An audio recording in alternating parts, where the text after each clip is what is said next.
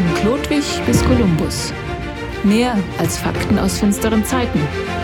Der Augsburger Mittelalter-Podcast. Mit Martin Kaufhold, Matthias Kluge und Ulrike Schwarz.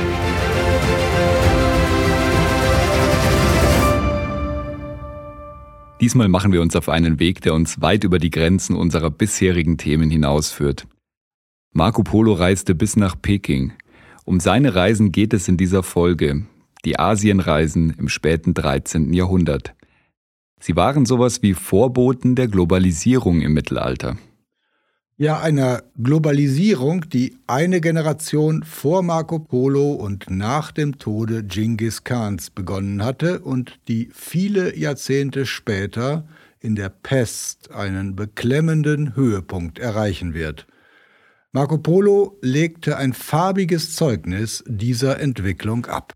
Und zu diesen Reisen und zu Marco Polos Bericht kommen wir jetzt. Ja, wir steigen ein mit der Vorrede zu den Wundern der Welt von Messer Marco Polo, gelesen von Ulrike Schwarz. Kaiser, Könige und Fürsten, Ritter und Bürger, und ihr alle, ihr Wissbegierigen, die ihr die verschiedenen Rassen und die Mannigfaltigkeit der Länder dieser Welt kennenlernen wollt, nehmt dies Buch und lasst es euch vorlesen.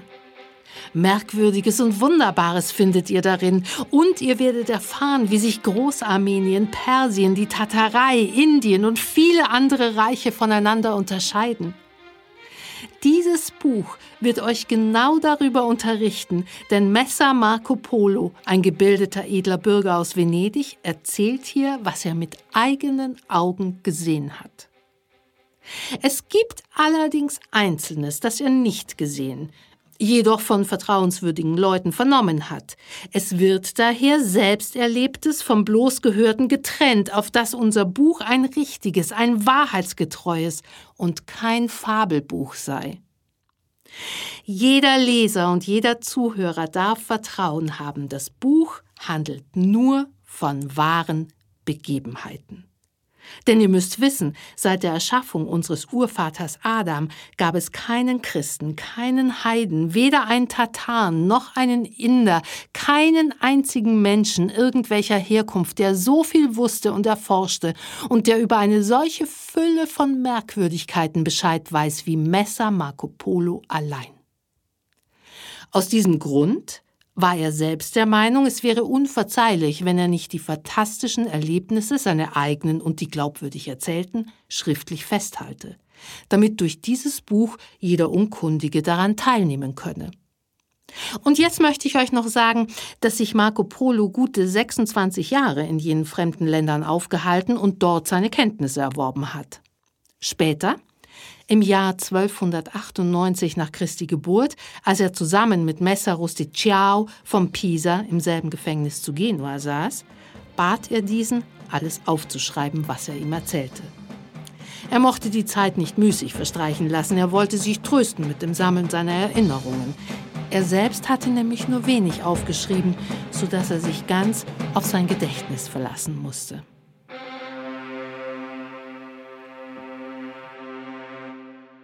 Dieser Text wurde von den Zeitgenossen bald Il Milione genannt. Er ist auf fast moderne Weise entstanden. Der Erzähler suchte sich nämlich einen begabten Schreiber, der seinen Erlebnissen dann die richtige Form gab. Angeblich soll Polo den Text einem Pisaner namens Rusticello diktiert haben. Man streitet allerdings über den Wahrheitsgehalt dieses Textes und es gibt sogar Stimmen, die diesen Reisebericht für eine Fälschung halten. Diese Stimmen gab es ja auch bei Abelards Briefwechsel mit Eloise. Die gab es ja auch bei der Lebensgeschichte von Benedikt von Nursia und die gibt es auch bei Shakespeare. Wir haben diese Vermutung ja schon als einen wichtigen Hinweis auf einen interessanten Text eingestuft. Im Ernst, es gibt Bedenken. Aber sie sind nicht so schwerwiegend, dass man den Text insgesamt in Frage stellen sollte. Er ist außerdem nicht der einzige Reisebericht aus dieser Zeit. Es gibt verschiedene andere und Marco Polos Bericht passt in das Bild, das aus ihnen insgesamt entsteht. Als Marco Polo sich auf den Weg machte, da war er ein Junge von 15 Jahren. Er kannte die Sprache nicht und er reiste in eine ganz fremde Welt. Wie fand er sich denn dort zurecht? Er reiste ja nicht allein. Sein Vater und sein Onkel nahmen ihn mit auf ihre Reise. Sie waren venezianische Kaufleute, die nicht zum ersten Mal nach Asien reisten. Sie fanden sich zurecht und offenbar war es ein lohnendes Unternehmen, denn sie brachen erneut auf und diesmal nahm sie Marco mit. Das war im Jahre 1272. Jetzt sollten wir doch einen geordneten Einstieg versuchen, würde ich sagen. Wir besprechen heute wieder drei Fragen. Die Frage eins wäre, was brachte die Polos nach Asien? Also da geht es um die Asienreisen und die Asienerfahrungen vor 1272. Zweitens, welche Erfahrungen machte Marco Polo dann in Asien? Und drittens wollen wir fragen, welche Wirkungen die Globalisierung hatte, die zunächst vor allem eine Ausweitung des europäischen Horizonts nach Osten, also nach Asien hin war. Das ist der Weg. Beginnen wir bei 1 und den Polos, würde ich sagen. Das ist der Weg.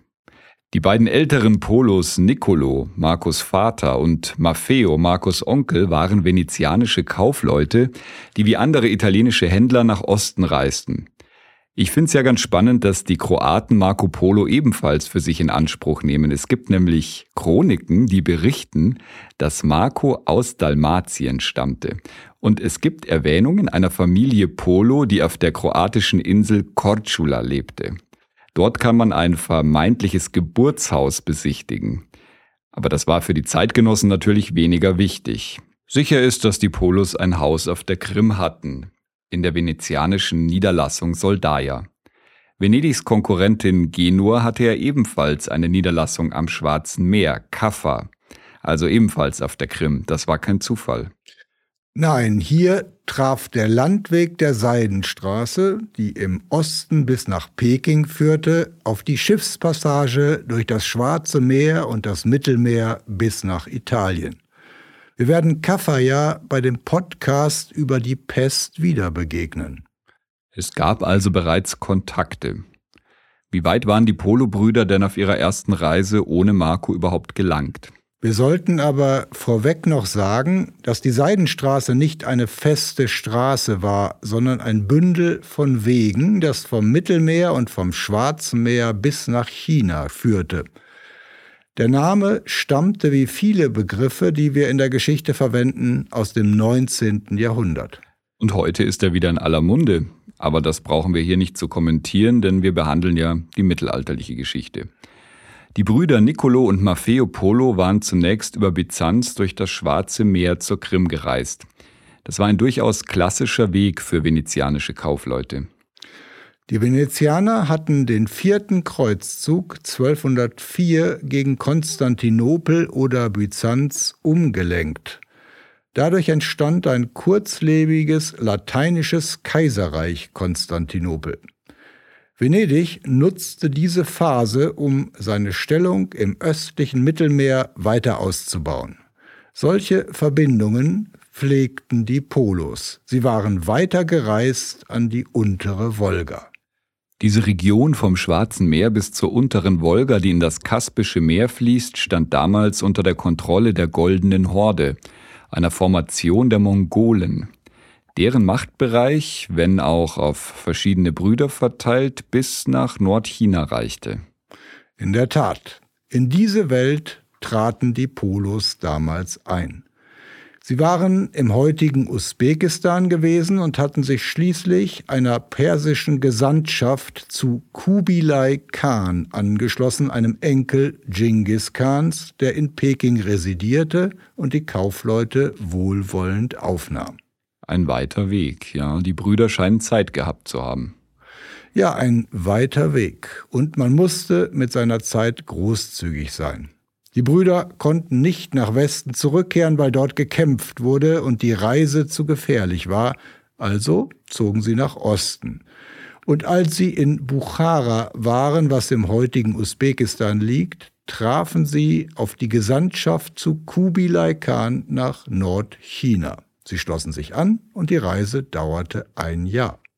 Der Khan soll die Venezianer dann beauftragt haben, den Papst um die Entsendung von 100 gebildeten Männern zu bitten, die in den Lehren des christlichen Glaubens bewandert waren und das Wissen des Abendlandes kompetent weitergeben konnten. Ja, und sie sollten Öl aus der Lampe mitbringen, die in Jerusalem am Grabe Christi brannte.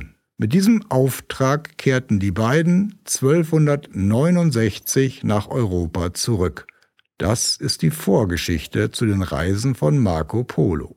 Da war man wahrscheinlich überrascht, dass die überhaupt wiederkamen nach den ganzen Jahren. Ja, und sie kehrten nach dem Bericht auch nur deshalb nach Hause zurück, weil der Papst in der Zwischenzeit gestorben war und die Wahl eines neuen Papstes länger dauerte. Als Nicolo nach Hause kam, erfuhr er, dass auch seine Frau gestorben war und dass er einen Sohn hatte, der inzwischen 15 Jahre alt war. Hm. Eben der Marco, um dessen Reise es hier geht. Ja, dazu sollten wir auch langsam kommen. Aber wir sollten noch ein Wort zu dem Schreckmoment sagen, als die Europäer direkt mit den Mongolen in Kontakt kamen. Damals begannen ja die Reisen von Gesandten, von Missionaren und von Kaufleuten nach Osten. Nun, die Söhne Genghis Khans, der 1227 starb, nachdem er die Mongolenstämme so weit geeint hatte, dass im Norden Chinas eine neue Macht entstand rückten in der Folge immer weiter nach Westen vor. Sie unterwarfen die Mächte auf ihrem Weg mit einer Mischung von grausamen Kampf und großzügiger Tributlösung nach der Niederlage. Schließlich standen ihre Reiter in Ungarn und in Schlesien. Das war im April 1241. An zwei Tagen vernichteten die Mongolen oder auch Tataren ein schlesisches und ein ungarisches Ritterheer, das sich ihnen entgegenstellte. Lange hatte man die Nachrichten aus dem Osten überhört, und nun verbreiteten sie Angst. Aber die mongolischen Sieger zogen sich wieder zurück, der Großkhan war gestorben und der Anführer der Mongolen im Westen wollte bei der Nachfolge berücksichtigt werden. Aber seitdem war klar, dass dort im Osten eine größere Macht zu Hause war. Man konnte sie nicht recht einschätzen. Vielleicht konnte man sie für den christlichen Glauben gewinnen, vielleicht konnte man sich gegen die Muslime verbünden, wahrscheinlich konnte man Handel treiben. Ja, das konnte man offenbar. Die Polos hielt es ja nicht sehr lange in Venedig. Nun, es waren keine zwei Jahre, die ihnen dann zu lang wurden. Sie sollten ja eine Botschaft des Großkhans Kubilai an den Papst überbringen und mit hundert Gelehrten zurückkommen. Aber die Kardinäle konnten sich nicht einigen. Und so brachen die Polos schließlich auf, ohne die Wahl abzuwarten. Den jungen Marco nahmen sie mit. Wobei die Reise dann noch eine überraschende Wendung nahm. Die drei reisten diesmal über Akkon im Heiligen Land. Das war nicht Jerusalem, Jerusalem stand unter arabischer Herrschaft, aber vielleicht konnte man ja in Akkon Öl aus einer Lampe am heiligen Grab kaufen. In Akkon kamen immer noch regelmäßig Pilger an. Es gab sicher einen lebhaften Handel mit allen Arten von Erinnerungsstücken und Reliquien. In Akkon, was wohl eine etwas dekadente Hafenstadt in gefährdeter Lage war, trafen die Venezianer den Archidiakon von Lüttich, der offenbar im Auftrag der Kurie unterwegs war. Sie informierten den Legaten über ihre Reise und zogen weiter. Aber sie kamen nicht sehr weit. Ein neuer Papst war nun doch gewählt worden und das war der Gesandte aus Lüttich, den sie kurz zuvor in Akkon getroffen hatten.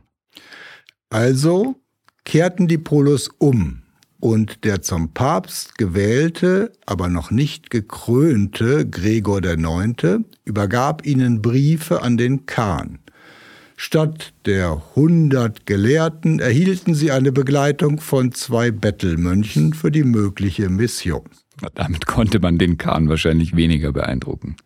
Zumindest nicht protokollarisch. Vielleicht waren sie ja beide klug.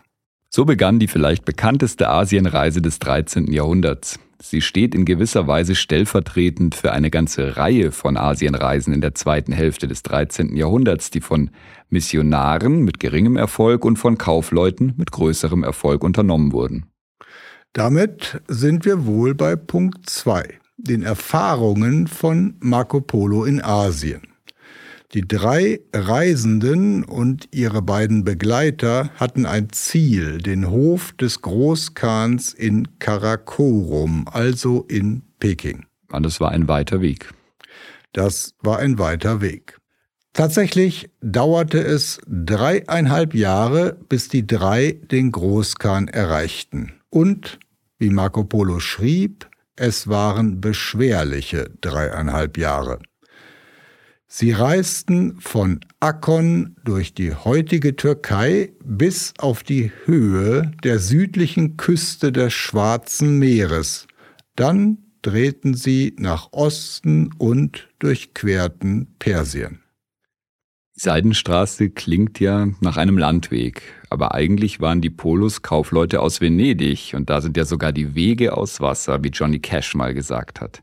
Das haben sicher auch schon andere bemerkt, aber es stimmt. Zumal der Seeweg eigentlich der schnellere und auch der billigere war. Die Polos wollten eigentlich am Persischen Golf ein Schiff nehmen. Doch die Schiffe sahen ihnen nicht vertrauenswürdig aus. Es waren offene Einmaster, deren Planken nicht mit Nägeln befestigt waren, sondern mit Kokosschnüren auf die Spanten gebunden waren. Als Venezianer waren die Polos andere Schiffe gewohnt, und so zogen sie den Landweg vor. Dadurch erlebten sie allerdings auch mehr. Und auf dem Weg nach Afghanistan erfuhr Marco Polo von einer Geschichte, deren Kern noch immer eine traurige Aktualität hat, die Geschichte des Alten vom Berge und seiner Assassinen, also einer islamischen Mordsekte. Schon zu Marco Polos Zeit hatten sie einen Legendencharakter. Es war die Geschichte von einem älteren Sektenführer, der sich als Prophet ausgab. Er hatte junge Männer aus der Umgebung um sich versammelt, die sich zu Kämpfern eigneten. In einem unzugänglichen Bergtal hatte er einen prächtigen Hof errichtet, zu dessen Anlage ein besonders geschützter Garten gehörte. Der Garten war von außen ganz unzugänglich und im Inneren eine Art Paradies. Tatsächlich war er mit sämtlichen Zutaten versehen, die ein Paradies ausmachten. Herrliche vergoldete Gebäude, Früchte aus aller Welt, Brunnen, aus denen Milch, Honig und Wein flossen und anmutige junge Frauen. Man ahnt, was kommt. Mittelalterliche Selbstmordattentäter. Ja, das Paradies diente dem Alten nur als Anreiz für die jungen Männer, Tatsächlich ging es ihm um Mord, um politische Attentate gegen Mächtige der näheren und weiteren Umgebung. Die Bedrohung, die von seiner Sekte ausging, hätte die beunruhigten Herren in seinem Einzugskreis zu Tributzahlungen motiviert. Tatsächlich ging die Geschichte vom Alten vom Berge seit dem späteren 13. Jahrhundert auch an den europäischen Königs- und Fürstenhöfen um, wo man Sorge vor den zu allem entschlossenen mörderischen Assassinen hatte. Man hat dem Alten vom Berge verschiedene Fürstentode in Europa zugeschrieben. Sogar ein bayerischer Herzog Ludwig der Kehlheimer soll angeblich ein Opfer dieser Assassinen geworden sein.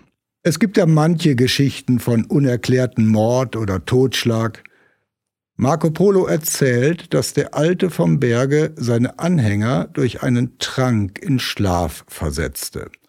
Sie wachten dann in seinem Paradies wieder auf. Dort durften sie für einige Zeit die Freuden des Paradieses genießen. Dann wurden sie wieder in Schlaf versetzt. Flehentlich baten sie ihn darauf hin, wieder in das Paradies zurückkehren zu dürfen. Darauf antwortete er, dass nur die Erfüllung ihres Mordauftrages den Weg zurück ins Paradies öffne. Waren sie erfolgreich, durften sie sofort zurück. Stürben sie auf ihrer Mission, so kämen sie direkt ins Paradies. Dem Alten vom Berge wurde in Marco Polos Geschichte schließlich durch den Herrscher der Ost-Tataren der Garaus gemacht. Und nach solchen Geschichten und nach der Überquerung des Hindukusch gelangten die Polos schließlich nach China und auch zur Residenz des Großkhan im heutigen Peking. Marco Polo war beeindruckt vom Glanz der Residenz. Er berichtet, der Hauptsaal ist so groß, dass ohne weiteres mehr als 6000 Menschen darin speisen können. Räume gibt es hier, man kommt aus dem Staunen nicht heraus. Der riesige Palast ist ein Meisterwerk. Kein Potentat der Welt wäre imstande, sich einen schöneren auszudenken und bauen zu lassen. Marco reiste lange im Reich des Khans herum. Er sah viel und er hörte viele Geschichten. Ja. Welche Rolle hatte er denn, dass er sich da so frei bewegen konnte? Er selber bezeichnete sich ja als einen Beauftragten des Khans, der durch seine rasche Sprachauffassungsgabe mit verantwortungsvollen Missionen betraut worden sei. Ja, aber die Forschung sieht seine Rolle etwas bescheidener. Sie sieht in Marco Polo einen fremden Höfling, der an dem großen Hof des mongolischen Herrschers ein Auskommen fand. Anders als sein Vater und sein Onkel war Marco in dieser Rolle wohl nicht als Kaufmann tätig. Hm. Ja, wenn es fremde Höflinge aus anderen Weltteilen gab, dann war das wohl wirklich ein richtig großer Hof. Marco Polo schildert den eindrucksvollen Kaiserpalast und die Anlage der Residenz. Dagegen nahmen sich auch die Höfe in Paris oder in London eher bescheiden aus, der deutsche Königshof dieser Zeit sowieso. Im Palast des Khans gab es eine Palastwache von 12.000 Reitern, die in Abteilungen von jeweils 3.000 Gardisten im Wechsel Dienst taten. Die Hauptstadt Taidu habe eine Mauer von insgesamt 24 Meilen Länge und zwölf Tore. Jedes von ihnen werde von 1000 Soldaten bewacht. Ja, das sind eindrucksvolle Zahlen, aber könnten wir mal einen Vergleich vornehmen, zum Beispiel mit Paris. Das hatte in der Zeit von Philipp II., also zur Zeit von Bouvines, schließlich eine Fläche von ungefähr 250 Hektar. Man kann das ungefähr sagen, weil Philipp eine neue Mauer darum bauen ließ. Da müssen wir ein bisschen Kopf rechnen. Wenn der Mauerumfang der mongolischen Hauptstadt 24 Meilen betrug bei quadratischer Anlage, wie Marco Polo sagt, sind das dann vier mal sechs Meilen. Die Fläche berechnet sich ja dann aus Länge mal Breite, also 36 Quadratmeilen. Eine Meile war so ungefähr 1,7 Kilometer, das entspricht also 1700 Metern. Eine Quadratmeile, das wären dann 1700 mal 1700, das sind 2,89 Millionen Quadratmeter. Mal 36, 104 Millionen und 40.000 Quadratmeter hätte die mongolische Hauptstadt demnach gehabt. Und jetzt Paris, also ein Hektar, das sind 100.000 Quadratmeter. Und das also mal 250, das gibt 25 Millionen. Wenn wir die eine und die andere Zahl nun vergleichen, dann ergibt sich, dass die mongolische Hauptstadt etwa viermal so groß war wie Paris. So viel zum Zentrum. Aber weiß man denn auch was über die Provinzen? Marco Polo berichtet, der Khan schickt überall hin Beamte aus, in die Königreiche und Provinzen, um zu erkunden, ob seine Untertanen Missernten gehabt hätten, sei es wegen schlechten Wetters, wegen Heuschreckenschwärmen oder irgendwelcher Seuchen. Ja, der Khan des Riesenreiches erscheint hier als ein aufmerksamer Herrscher, der auch anordnet, dass entlang der Straßen in seinem Reich Bäume gepflanzt werden, damit die Reisenden diese Straßen finden und nicht verlieren. Und Marco Polos Bericht stellt dann auch Eigenheiten der einzelnen Provinzen vor. Und aus manchen Regionen, wie der Insel Chipangu im chinesischen Meer, was Japan ist, berichtet er, die Goldvorkommen auf der Insel sind unbeschreiblich reich. Ihr müsst aber wissen, niemand führt das Gold aus. Na gut, er war ja selber nicht in Japan. Aber natürlich haben solche Berichte dann, kann man sich gut vorstellen, bei späteren Lesern auch Begehrlichkeiten geweckt. Da könnten wir schon jetzt einen Bogen zu unserem letzten Podcast in dieser Reihe schlagen, in dem es ja dann um Christoph Kolumbus gehen wird, der ein Marco Polo-Leser war und den solche Lektüre wohl inspirierte. Ja, soweit sind wir noch nicht, aber das stimmt. Da sind wir bei der Dagobert-Duck-Dimension der Geschichte. So falsch sie in diesem Fall auch war und zu welch irrigen Annahmen sie auch geführt hat, so hat sie doch letztlich zu viel Gold und gewaltigem Leid geführt. Manche Fantasien können enorm geschichtsmächtig werden. Was die beiden älteren Polos in den langen Jahren ihres Aufenthalts in China taten, das erfahren wir nicht. Das Abenteuer ging erst im Jahr 1295 nach über 20 Jahren zu Ende, als die Polos im Brautgefolge einer mongolischen Prinzessin auf dem Seeweg nach Persien gelangten.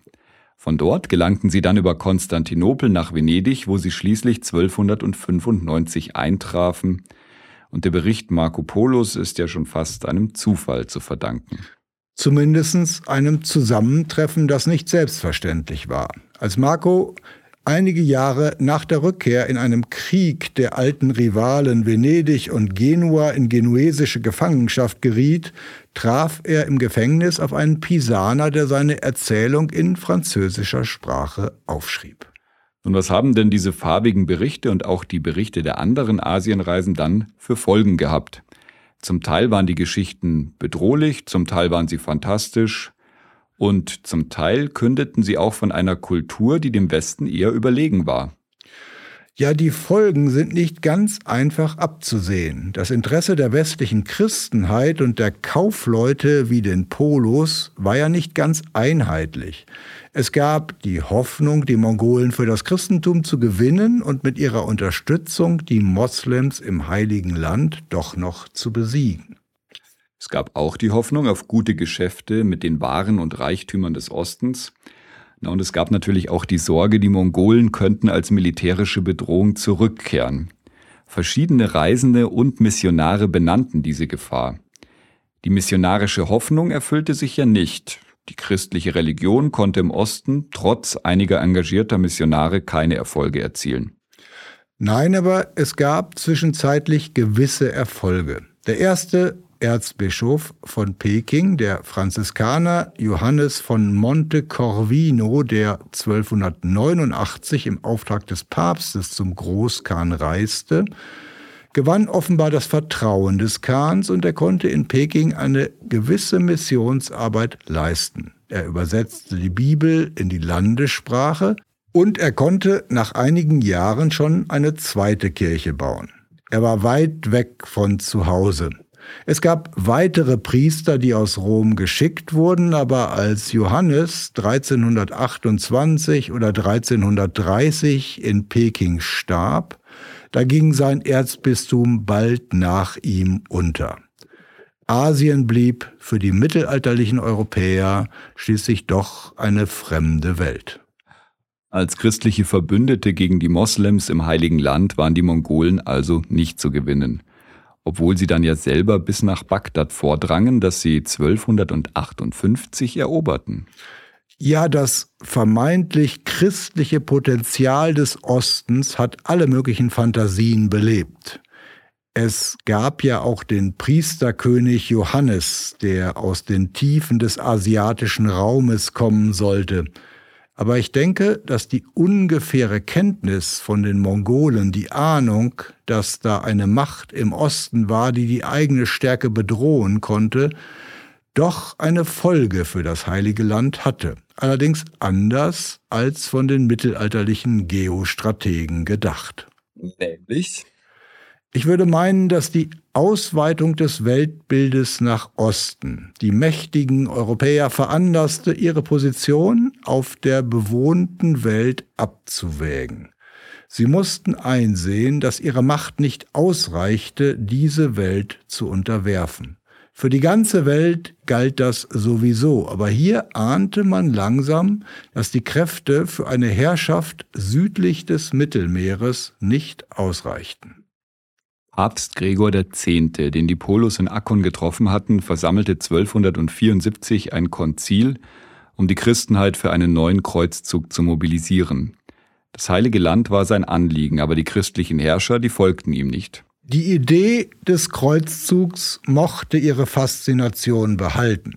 Die Intellektuellen führten weiter ihre theoretischen Kriege, aber in der Realität gelangten die Könige und viele ihrer Untertanen allmählich zu der Erkenntnis, dass die Menschheit zu groß war, um sie mit der Gewalt dem eigenen Glauben zu unterwerfen. Das war eine mittelalterliche Einsicht. Die Neuzeit nahm dann einen ganz neuen Anlauf. Und daran war Marco Polo nicht unbeteiligt. Kolumbus hat ihn gelesen und neue Handelsgüter und Krankheiten gehörten zu den konkreten Folgen solcher Reisen nach Asien. Die Pest kam auf dem Weg über die Seidenstraße nach Westen und reiste dann über die Krim bis nach Italien. Ja, das wird man so sagen können. Darauf kommen wir ja in einer der nächsten Folgen. Wir sollten jetzt eine Bilanz festhalten. Also gut. Die Reisen der Polos sind ein bedeutendes Zeugnis europäischer Kontakte mit Asien. Diese Kontakte setzten in der zweiten Hälfte des 13. Jahrhunderts ein und sie veränderten die Weltsicht der lateinischen Christenheit. Die Rolle der katholischen Christen in der Welt war geringer als erhofft. Militärische Herausforderungen außerhalb Europas überforderten die Kräfte, was sich dann auch in der Kreuzzugsgeschichte zeigte. Na und zum Abschluss kommen wie immer noch ein paar ausgewählte Daten zu unserer Folge. Also. 9.4.1241 Schlacht bei Liegnitz, Niederlage eines polnischen Ritterheeres unter Herzog Heinrich von Schlesien gegen die Mongolen. Am 11.04.1241 erfolgte der Sieg der Mongolen über die Ungarn. Im Herbst 1241 Rückzug der Mongolen, Tod des Khans und Nachfolgefragen, von denen wir gesprochen hatten. 1269 Rückkehr der älteren Polos von ihrer ersten Asienreise. 1272 dann der Aufbruch der älteren Polos mit Marco zu ihrer zweiten Reise. 1295 die Rückkehr der Polos nach Venedig. Und 1299 Niederschrift von Marco Polos Reisebericht in genuesischer Gefangenschaft mit Hilfe des erwähnten Pisanas Rusticello. Tja, das war er wieder, der Augsburger Mittelalter-Podcast. Bleiben Sie uns gewogen.